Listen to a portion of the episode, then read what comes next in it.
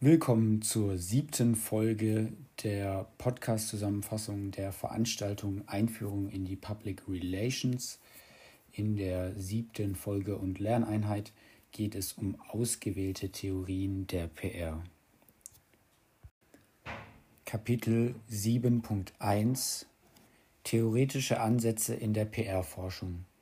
Sie wissen, wie man sich theoretischen Ansätzen in der PR-Forschung annähern kann können über die Exzellenzstudie reflektieren und sie als wichtigen Ansatz innerhalb des funktionalen Paradigmas einordnen.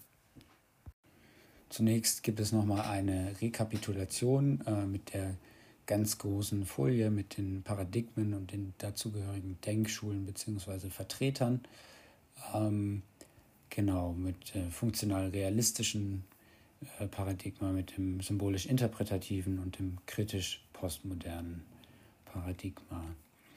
Ähm, und weiter geht es dann um die Frage, wie nähert man sich Denkschulen und Theorien, also Ansätzen.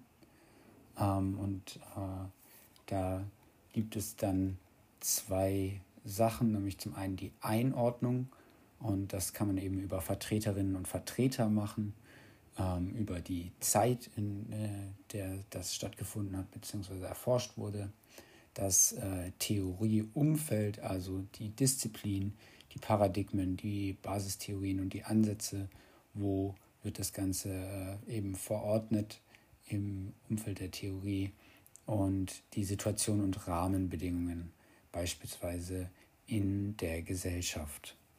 Ähm, dann äh, kann man sich über die Analyse eben nähern, also Begriffe und Definitionen sich anschauen, äh, die Forschungsfrage, die Zielsetzung und das Erkenntnisinteresse ähm, betrachten, äh, die Annahmen sich anschauen, die allerdings oft äh, implizit sind, beziehungsweise oft, ja, das ist einfach wichtig. Die Hauptaussage ist durchaus relevant mit äh, ihren Kernthesen. Ähm, Kritik ist äh, immer ein wichtiger Punkt der Analyse, also negativ und positiv ähm, Ertrag für die Forschung und die Praxis, also wie äh, wurde, es, äh, wurde die Forschung und die Praxis weitergebracht, ähm, gehört auch zur Kritik. Parallelen zu anderen Denkschulen und Ansätzen äh, sind äh, ein, ein, wichtige, äh, ein wichtiges Analysewerkzeug und die Resonanz, also zum Beispiel die Zitation oder die Weiterentwicklung, haben viele Leute sich darauf berufen, haben viele Leute äh, den Ansatz eventuell weiterentwickelt. Zum Beispiel äh, bei der Exzellenzstudie war das ja der Fall. Äh, das war ja ein, ein Werk, das dann äh, zum Beispiel mit dem Mixed Motive Modell weiterentwickelt wurde. Noch kurz äh, ein Einschub zur Verordnung der Exzellenzstudie ähm, oder auch zu, zum Ansatz von Ansgar Zerfas. Ähm, die Exzellenzstudie ähm, bedient sich eben nicht nur äh, den, den rein typischen ähm, Merkmalen der, der äh, oder, oder äh, Basistheorien, die für den funktional-realistischen Ansatz äh, klassisch sind. Ähm, sie äh, bedient sich vor allem auch äh, an betriebswirtschaftlichen und managementorientierten Zugängen. Genauso macht das ja auch das Kommunikations- äh, Management ähm, und eben auch der, der Ansatz von Ansgar Zerfas, äh, der sich auch noch äh, sehr stark strukturationstheoretisch ähm, bedient und äh, das äh, mit Betonung sogar wohl, ähm, also mit Definition vorne dran oder so ähnlich. Äh, und das gehört ja zum symbolisch interpretativen ähm, Paradigma, also Genau, so viel zu der Einordnung davon. Kommen wir, äh, um dann anschließend die Denkschule Kommunikationsmanagement äh, uns heute anschauen zu können, zu dem, was äh, die Denkschule Kommunikationsmanagement Klassik, klassisch äh, ausgemacht hat, äh, wie äh, in der Lerneinheit 2.3 bereits behandelt. Ähm, die Definition ist ja das allseits berühmte Zitat von Gruning und Hunt, äh, PR is the management of communication between an organization and its publics. Ähm, die Annahme ist äh, Kommunikation als wirkungsmächtige Organisationsfunktion beziehungsweise Managementfunktion, also da wieder mit dem zweigleisigen System Management durch Kommunikation und Management von Kommunikation. Ähm, und äh, schließlich äh, die Fragen, welchen Beitrag äh, kann PR zur Erreichung von Organisationszielen leisten, wie, womit, wer und warum. Ähm, genau, das ist die äh, Denkschule Kommunikationsmanagement im klassischen Sinne. Und dann kommen wir dazu, wie sie heute ähm, sich entwickelt hat.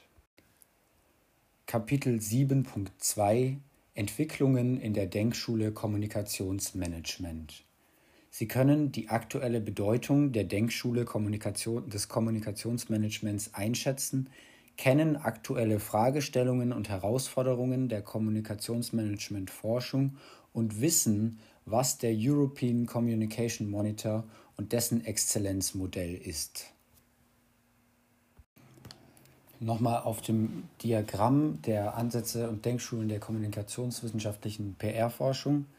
Ähm, äh, Im im äh, funktional-realistischen Paradigma äh, bewegen wir uns ja in, im Fall äh, des Kommunikationsmanagements und äh, da haben wir eben die, äh, die Studie von Gruning und Hunt, die Exzellenzstudie, die äh, zum einen selber weiterentwickelt wurde ähm, mit äh, den, den äh, Namen, die da draußen rumstehen und äh, auch beim Kommunikationsmanagement, ähm, welches ja von der, der die Exzellenzstudie zugrunde liegen hat, ähm, gibt es eben Weiterentwicklungen und äh, neue Erkenntnisse, ähm, die äh, eben heute, heutzutage eine Rolle spielen und eben die die äh, Denkschule des Kommunikationsmanagement äh, heutzutage prägen.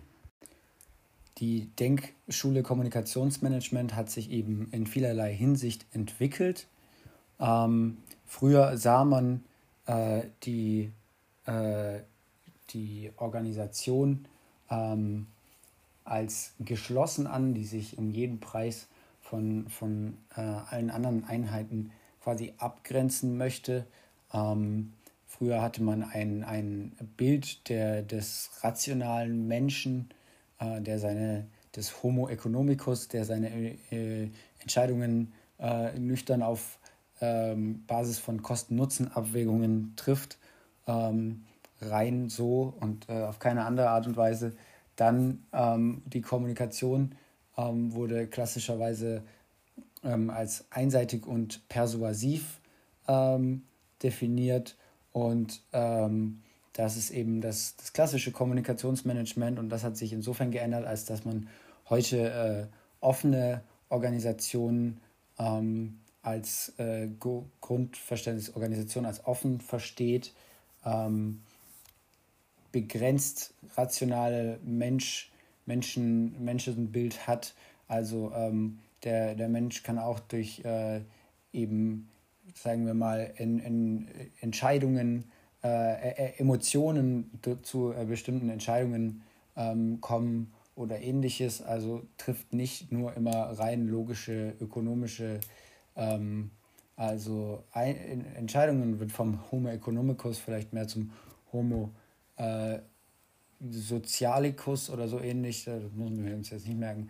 Ähm, und es gibt aber vor allem, was auch wichtig ist, eine zweiseitig argumentative anstatt einer einseitig persuativen Kommunikation. Also Kommunikation findet auch äh, in die andere Richtung statt, also von den Bezugsgruppen zum äh, Unternehmen zur PR-Abteilung. Äh, genau. Kommen wir zur Denkschule Kommunikationsmanagement heute, also ähm, nochmal zusammengefasst. Äh, hier ist ähm, vor allem wichtig, dass äh, die, die Definition PR is the management of communication between an organization and its publics ist äh, immer noch die gleiche von Gruning und Hunt aus dem Jahr 1984. Allerdings kommt jetzt der Aspekt der offenen Organisation, des begrenzt rationalen Menschen und der zweiseitig argumentativen Kommunikation hinzu. Äh, und die Annahme, Kommunikation als wirkmächtige Organisationsfunktion bzw. Managementfunktion wird um das Wort eingeschränkt erweitert, also Kommunikation als eingeschränkte, wirkmächt, eingeschränkt wirkmächtige Organisations- bzw. Managementfunktion. Ähm, die Aspekte Management durch und von Kommunikation sind immer noch äh, relevant.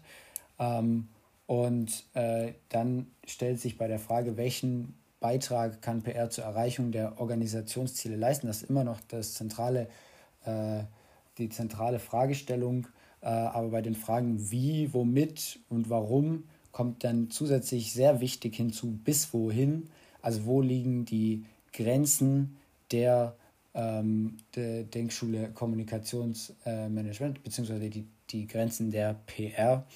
Ähm, an welchem Punkt äh, kann, kann PR äh, vielleicht äh, nicht mehr seine Ziele erreichen? Man kann nicht jedem äh, alles erklären. Also äh, wenn man einer, ähm, ein, einer Gruppe ähm, Anwohnern verkaufen will, dass es super gut ist, wenn man ihr Dorf für Braunkohle wegbaggert, dann ähm, kann man das höchstwahrscheinlich mit äh, Kommunikation alleine ähm, überhaupt nicht erreichen, weil äh, die auch irgendwo an ihre Grenzen stößt und man nicht einfach immer Unternehmenspositionen ähm, an äh, Bezugsgruppen und sonstige ähm, so durch Kommunikation äh, weiterverkaufen kann und übertragen kann und die Leute von den äh, Sachen überzeugen.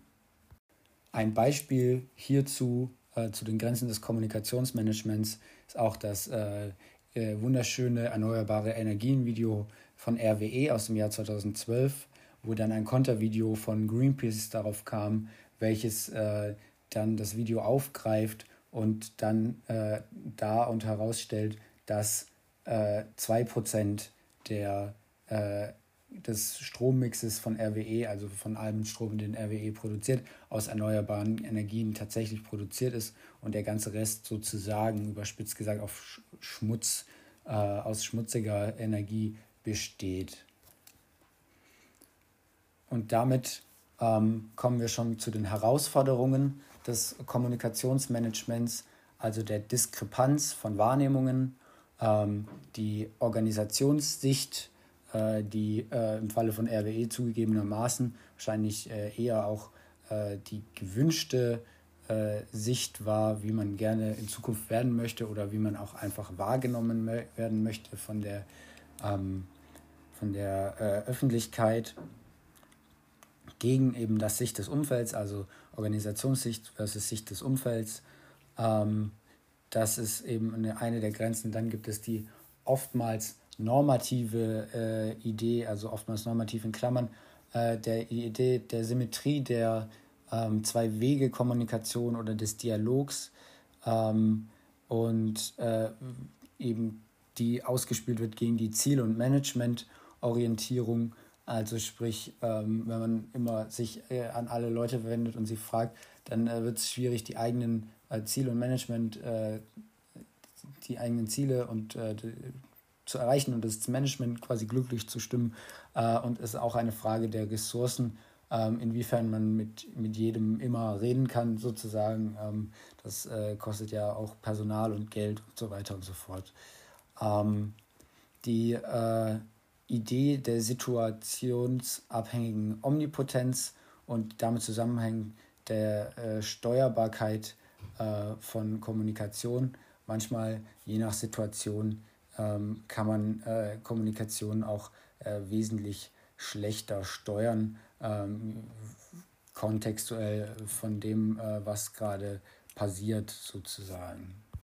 Kommen wir äh, zum ECM, zum European Communications Monitor, ähm, der eben die, eine der aktuellen Entwicklungen im Kommunikationsmanagement darstellt. Ansgar Zerfas ist der Initiator äh, dafür, für den European, European Communication Monitor in Deutschland. Ähm, und hier ähm, wird eben äh, regelmäßig eine Befragung, eine fortlaufende Befragung ähm, in 44 Ländern äh, durchgeführt ähm, in, über eben äh, Kommunikation äh, und hier ähm, wurden dann ähm, gewisse äh, Exzellenzkriterien äh, des ECM äh, festgelegt, Identifying Excellent äh, Communication Departments, also welche, welche äh, Kommunikationsabteilungen, PR-Abteilungen ähm, arbeiten tatsächlich exzellent. Ähm, und ähm, das sind eben die gemeint, die äh, in Organisationen, die äh, Abteilungen, die das anderen im gleichen Feld ähm, eben outperformen. Ähm, und äh, da gehört zum einen der, der Einfluss dazu, der Influence, ähm, also wie das äh, Communication Department in der Organisation, äh, was für ein Standing es hat, also wie, wie viel äh, Machteinfluss innerhalb des Unternehmens, ähm, dann äh, die Performance, also wie ähm, ist, ist das externe, äh, wie sind die externen Ergebnisse der, des Communication Departments ähm, und wie, wie sind auch die, die Qualifikationen äh, des äh, Departments.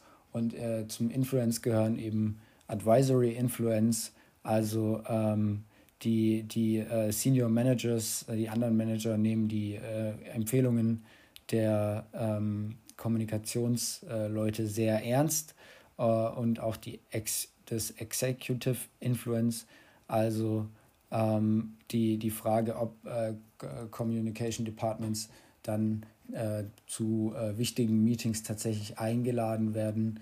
Ähm, das sind eben hier die zwei wichtigen Schlüsselfaktoren und äh, Success und Kompetenz sind die äh, beiden eben bei der Performance. Also zum einen ähm, die, die Kommunikation ähm, ist äh, sehr viel oder eben auch nur viel erfolgreicher als äh, ver verglichen mit, mit anderen ähm, Wettbewerbsorganisationen. Ähm, und die, die Qualität und die Fähigkeit äh, der, der Kom Kommunikationsfunktion ist auch äh, sehr viel besser als die der ähm, wettbewerbenden Organisationen. Ähm, das ist äh, hier der Punkt Kompetenz. Also A, E, äh, S, C, ähm, Advisory Influence, Executive Influence, äh, Success und Kompetenz ähm, gehören zu den Punkten Performance und Influence und über allem steht eben die Exzellenz. Und dann auch als Ergebnis äh, vom äh, ECM äh, gibt es tatsächlich 21 äh, äh, Prozent der Departments sind äh, Exzellenz und der Rest ist normal in Anführungsstrichen. Also ähm, in 2020 war das eben in der Befragungswelle. Und ähm, zu den ähm, äh, zur Exzellenz gehören eben drei Ebenen, äh, die drei Ebenen exzellenter äh, Kommunikation, auch genannt Excellence Framework for Communication äh, Practice. Und da gehört eben dazu, dass zum einen die Professional Ambitious sind, also die Professionellen, die einzelnen PR-Schaffenden ambitionell und äh, ambitioniert und äh, professionell unterwegs sind, dass äh, die, die, äh, das Department, also die, die ähm, wie, wie bereits schon beim Thema Influence erwähnt, viel Einfluss hat, also das Department influential ist und die Organisation äh, verbunden ist ähm, mit dem Kommunikationsabteilung äh, äh, und äh, dazu, daraus erfolgt dann die Communication Excellence. Ähm, dann gibt es hier auch noch die äh, Nine Commandments of Excellent Communication, also Connected Organizations, Globalized, Mediatized, Reflective, Influential Departments, Embedded, Datafied, Strategized, strategized und Ambitious Professionals, Sagacious, äh, Linked und Solid. Und das alles mündet dann eben in der Communication Excellence. Kapitel 7.3 Ausgewählte Ansätze im interpretativen Paradigma Sie können Denkschulen und Ansätze der interpretativen PR-Forschung unterscheiden und beschreiben und kennen insbesondere die konstruktivistische Denkschule sowie den Ansatz nach Klaus Merten. Kommen wir zu den Ansätzen und Denkschulen der kommunikationswissenschaftlichen PR-Forschung äh, vom symbolischen, symbolisch-interpretativen äh, Paradigma, also vom interpretativen Paradigma. Da wäre als wichtigste äh, Denkschule der äh, Konstruktivismus, ähm, stark geprägt von äh, Merten. Ähm, dann äh, wäre da als weitere ähm, wichtige äh, Ansatz der dramaturgisch-reflexive. Dann wäre der institutionelle und ebenfalls der verständigungsorientierte. Die beiden anderen sind nicht relevant für uns. Um die beiden äh, Denkschulen allerdings noch genannt äh, zu haben, sie sind wie gesagt mit keiner großen Relevanz versehen, wurden in der Forschung auch nicht großartig vertieft. Sie sind kulturwissenschaftlich und rhetorisch. Kommen wir zu den äh, Paradigmen der PR-Forschung äh, beziehungsweise äh, speziell jetzt nochmal auf das äh, symbolisch-interpretative Paradigma. Ähm, das äh, sieht, äh, wie gesagt, hat die Idee äh, der Beschreibung und Erklärung von PR als Struktur, Prozess und Akteur, der die Wahrnehmungen ähm, und Interpretationen schafft und beeinflusst. Ähm, also grundsätzlich anders äh, zum funktionalen Ansatz ähm, geht es jetzt darum, dass äh, ein Akteur äh, Wahrnehmungen und Interpretationen schafft äh, und diese beeinflusst bei äh, eben Rezipienten, äh, Bezugsgruppen, wie auch immer. Also PR wird verstanden als Kreator und Interpret der Möglichkeit zur Teilnahme an der Realitätswahrnehmung, ähm, die Kommunikation, das Kommunikationsverständnis ist äh, zweiseitig ähm, und verstehend. Ähm, das ist äh, etwas, was äh, auch grundsätzlich anders ist als beim funktionalen Ansatz. Genau. Ähm, dann äh, kommen wir zu den Basistheorien innerhalb äh, des interpretativen Paradigmas. Ähm, also die Basistheorien waren struktur- und systemorientiert, akteurs- und handlungsorientiert und integrativ. Und ähm, bei strukturorientiert haben wir äh, den Neo-Institutionalismus äh, eigentlich als, als einziges Ding so. Ähm, und die Idee ist die Beschreibung und Erklärung der Balance zwischen Organisationen, Institutionen und Gesellschaft, also PR als institutionalisierte äh, Praktik. Ähm, das folgt also quasi der Idee, dass äh, PR ähm, sich äh, an die Bedingungen, äh, die ja äh, oft meistens von Institutionen und auch eben der Gesellschaft äh, gegeben wird, ähm, anpasst, beziehungsweise äh, die Organisationen dahingehend anpasst. Äh, genau. Ähm, da da äh, ist einer der äh, bekanntesten Vertreter der Sandu, der auch äh, diese große Grafik erstellt hat. Ähm, und dann weiter zum Akteurs- und Handlungsorientierten, äh, zur Akteurs- und Handlungsorientierten Basistheorie. Ähm, da äh, sitzt zum Beispiel der Konstruktivismus, die dramaturgisch-reflexive PR und die verständigungsorientierte PR. Ähm, das ist also der, der häufigste, ähm, die häufigste Basistheorie im äh, interpretativen Paradigma. Ähm, da sind Bentele und Burkhardt und auch Merten eben mit seinem Konstruktivismus äh, prominente Vertreter Und äh, das verfolgt eben die Idee der Beschreibung und Erklärung von PR als Wahrnehmung und Handeln eines Akteurs. Ähm, genau.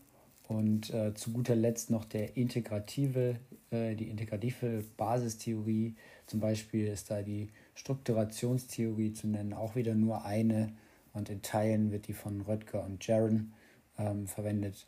Und die Beschreibung, ähm, die Idee ist die Beschreibung zur Erklärung von PR, äh, zur Abstimmung von Wahrnehmungen und Interpretationen zwischen Akteuren in sozialem Kontext.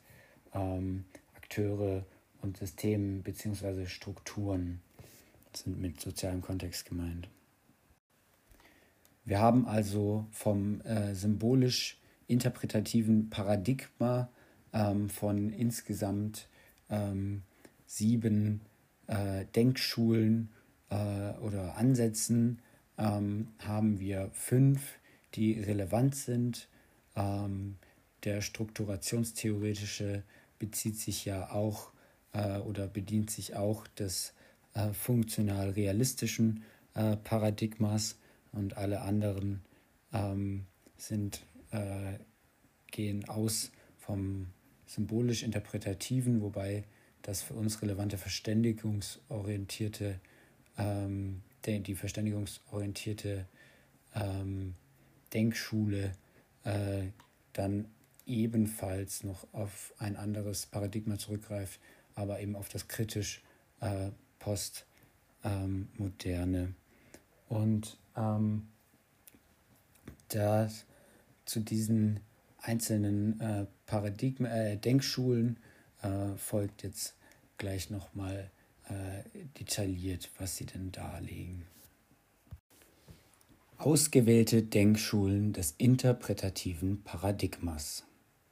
Wir gehen jetzt hier auf vier Denkschulen ein und äh, dann wird nochmal tiefer auf die wichtigste Denkschule, nämlich auf den Konstruktivismus eingegangen. Genau. Also wir haben zum einen die neoinstitutionelle Denkschule, die strukturationstheoretische Denkschule, die dramaturgisch-reflexive Denkschule und die verständigungsorientierte Denkschule. Dann äh, beginnen wir mit der neoinstitutionellen Denkschule. Sie sieht PR als institutionalisierte Praktik von Akteuren, die eingebettet sind in eine Gesellschaft und geprägt sind von kulturellen Aspekten, Erwartungsstrukturen und scheinbar fixen Annahmen und diese mittels PR zu beeinflussen versuchen. Dann haben wir die strukturationstheoretische äh, äh, Denkschule, die PR als Organisationsfunktion, um Handlungssysteme zwischen Organisation und Umfeld zu etablieren, mit dem Ziel, wechselseitige Austausch- und Beeinflussungsprozesse zu starten und zur Reflexion äh, der Organisation beizutragen äh, sieht. Und ähm, genau, dann haben wir die dramaturgisch äh, reflexiv äh, äh, Denkschule, die PR als Beherrschung neuer kommunikativer und dekorativer Ausdrucksformen äh, sieht und die Zeitwende in der Unternehmenskommunikation ähm, so heißt das Buch von Bus, das hier zitiert wurde, äh, also PR als Beherrschung neuer kommunikativer und dekorativer Ausdrucksformen zur Generierung und Beeinflussung von Identität, Image und Reputation. Davon hatten wir es ja bereits auch schon mal. Identität, Image und Reputation. Dann haben wir als letzten Ansatz die äh, verständigungsorientierte Denkschule, die PR als Teilbereich äh, menschlicher Kommunikation mit dem Ziel der wechselseitigen Verständigung zwischen zwei Kommunikationspartnerinnen und einer störungsfreien Kommunikation, der damit auch aus den gleichen universellen äh, Regeln für Verständigung unterliegt. Also Verständlichkeit, Wahrhaftigkeit und Richtigkeit. Ähm, genau, das ist äh, hier ganz wichtig, dass man PR äh, als Teilbereich menschlicher Kommunikation sieht und wirklich das Ziel, der Zweck der PR ist die Verständigung zwischen ähm, zwei Kommunikationspartnerinnen in einer störungsfreien Kommunikation. Also meistens handelt es sich dabei um äh, Unternehmen und ähm, äh, Teilöffentlichkeiten beispielsweise, die gegen etwas protestieren. Und Ziel der PR ist es dann ähm, logischerweise da äh, störungsfrei zu kommunizieren ähm, und Verständlichkeit, Wahrhaftigkeit und Richtigkeit als universelle äh, Regeln einzusetzen. Kommen wir zur konstruktivistischen Denkschule. Ähm, und äh, hier wird äh, PR ähm, definiert als ein Prozess intentionaler und kontingenter Konstruktion wünschenswerter Wirklichkeiten durch die Erzeugung und Befestigung von Images in der Öffentlichkeit. Und ähm, der Konstruktivismus folgt ja der Grundannahme, dass, äh, also ganz radikal, dass es keine objektive Wirklichkeit gibt, die existiert und äh, die moderateren ähm, Konstruktivisten ähm, lassen diese Frage aus und ähm, gehen von der Annahme aus, dass jeder äh, Mensch, jede Wahrnehmung, also äh, eines Menschen konstruiert ist und ähm, eben in die, die Wahrnehmung damit auch einzigartig ist, also eine andere ist bei jedem einzelnen ähm, Menschen. Äh, und äh, das ist dann, lässt dann auch zur Annahme kommen äh, der konstruktivistischen Denkschule, Kommunikation äh, als zentraler Einfluss- und Beobachtungsmechanismus bezüglich äh, wahrgenommener sozialer Realität. Also die sozialen Realitäten äh, sind dann hier äh, eben im Vordergrund und Kommunikation ist der zentrale und Beobachtung, äh, Beeinfluss und Beobachtungsmechanismus. Also genau. Und ähm, die, die Fragen, die sich in der konstruktivistischen Denkschule stellen, sind beispielsweise, wie kann PR äh, wahrgenommene soziale äh, Realität ähm, also wie kann mittels PR wahrgenommene soziale Realität beobachtet und oder beeinflusst werden. Ähm, äh, und da stellen sich eben Fragen wie wie, womit, wer, warum und mit welchen Konsequenzen. Kommen wir äh, zum konstruktivistischen Ansatz äh, nach Klaus Merten. Ähm, das folgt eben einem Basistheorem. Ähm, Menschen konstruieren ihre Wirklichkeit subjektiv und eigenverantwortlich. Ähm, dann gibt es äh, die Bedingungen der Mediengesellschaft. Ähm, alles Handeln gesellschaftlicher Teilsysteme aller Organisationen und aller Personen äh, in Klammern kann kommunika kommunikativ abgebildet werden und in kommunikatives Handeln transportiert werden. Ähm, Genau, also das heißt, jegliche, jegliches Handeln, äh, das in Teilsystemen von Organisationen oder so weiter, äh, selbst von einzelnen Personen äh, stattfindet, kann eben kommunikativ abgebildet werden und ähm, in kommunikatives Handeln transportiert werden. Ähm, das ist äh, eine ziemliche breite Aussage. Und dann gibt es eben noch die äh, Public Relations als Differenzmanagement von Wirklichkeit also die äh, Konstruktion von fiktionalen Wirklichkeit, also wenn Public Relations etwas über irgendwas erzählt, dass es so und so sei, ähm, dann ist es eine Konstruktion von fiktionalen Wirklichkeiten. Das heißt nicht, dass es falsch sein muss, ähm, aber es ist eben eine fiktionale Wirklichkeit, zum Beispiel durch Wordings, Sprachregelungen, Inszenierungen, Visionen. Und dabei gibt es dann immer die Auslotung der Grenze zwischen Fakt und äh, Fiktion. Genau, so viel dazu.